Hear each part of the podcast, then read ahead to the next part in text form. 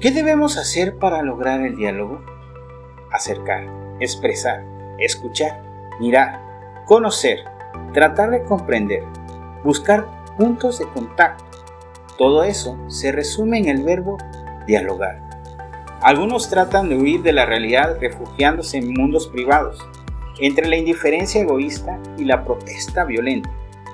Siempre hay una opción posible para el diálogo, que se encontrará en la capacidad de dar y recibir, permaneciendo abiertos a la verdad. Un país crece cuando sus diversas riquezas dialogan de manera constructiva, tomando en cuenta la riqueza cultural popular, universitaria, juvenil, tecnológica y económica.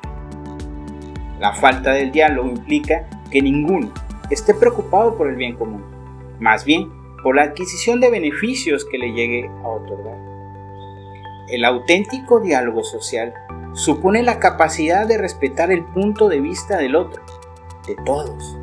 Los medios de comunicación ahora pueden ayudar a que nos sintamos más cercanos los unos a los otros, a que percibamos un renovado sentido de fraternidad. Busquemos la cultura del encuentro, que significa que como pueblo nos apasiona el intentar encontrarnos, buscar puntos de contacto, tender puentes, proyectar algo que incluya a todos. Lo que vale es generar procesos de encuentro, procesos que construyan un pueblo que sabe recoger las diferencias, un pueblo que reconoce el derecho de ser el mismo y de ser diferentes. Ignorar la existencia y derechos de los otros, tarde o temprano, provoca alguna forma de violencia. Que el sueño de la libertad, igualdad y fraternidad la construyamos juntos, con amor, amabilidad y ternura. Cuando nos volvamos a escuchar, platicaremos sobre qué necesitamos para tener un mejor encuentro, para tener una mejor relación.